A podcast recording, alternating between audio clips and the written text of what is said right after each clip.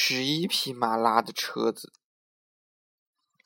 有个小姑娘上山拾柴火，忽然看见一只老鹰从天空猛扑下来，抓了一只小兔子。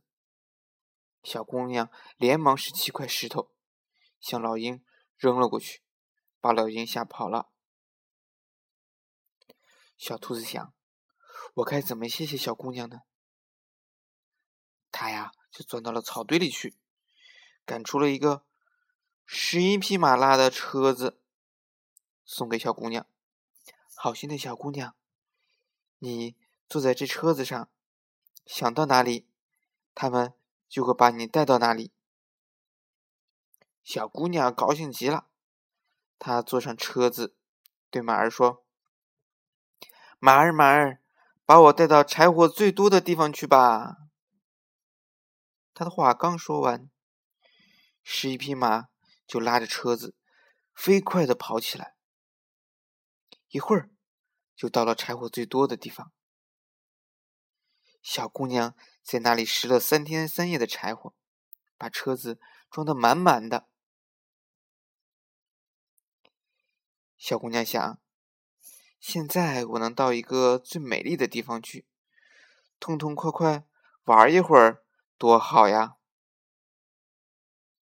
他正想着，是一匹马拉着车子又飞快的跑了起来。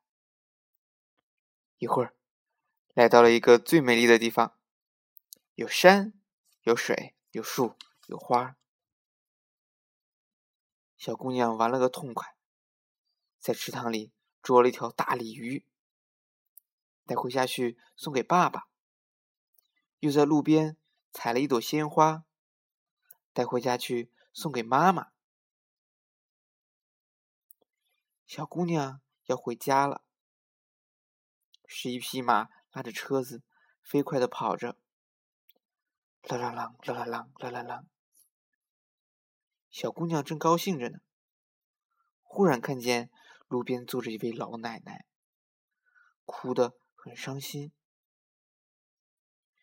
小姑娘停住车子，问她：“老奶奶，你为什么哭啊？”“我的儿子病得快要死了，医生说他要闻一闻鲜花的香味才能活。”“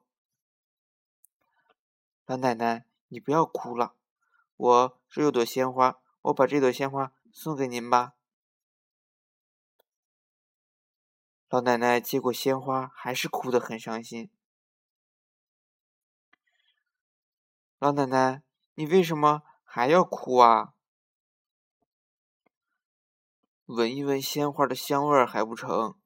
医生说我儿子要吃到大鲤鱼才能活。老婆婆，你不要哭了，我啊，把我这条大鲤鱼送给你。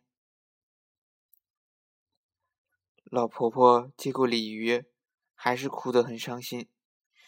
有大鲤鱼还不成？医生说要用一车子柴火把鲤鱼烧烂，我儿子吃了才能活。老婆婆，你不要哭，我把这车柴火都送给你嘛。老婆婆又哭着说：“可是我家离这儿可远了，这一车柴火我抱不动，背也背不动，怎么拿回去呀？”哎，老婆婆。你不要哭了嘛，我用车子送你回家去。老婆婆笑了，她和小姑娘一起坐上了车子，十一匹马拉着车子飞快的跑了起来，一会儿就到了老婆婆的家里。老婆婆的儿子闻了鲜花的香味儿，又吃到了用一车子柴火煮烂的大鲤鱼，病很快就好了。明天要讲的故事叫做“教你一句话”。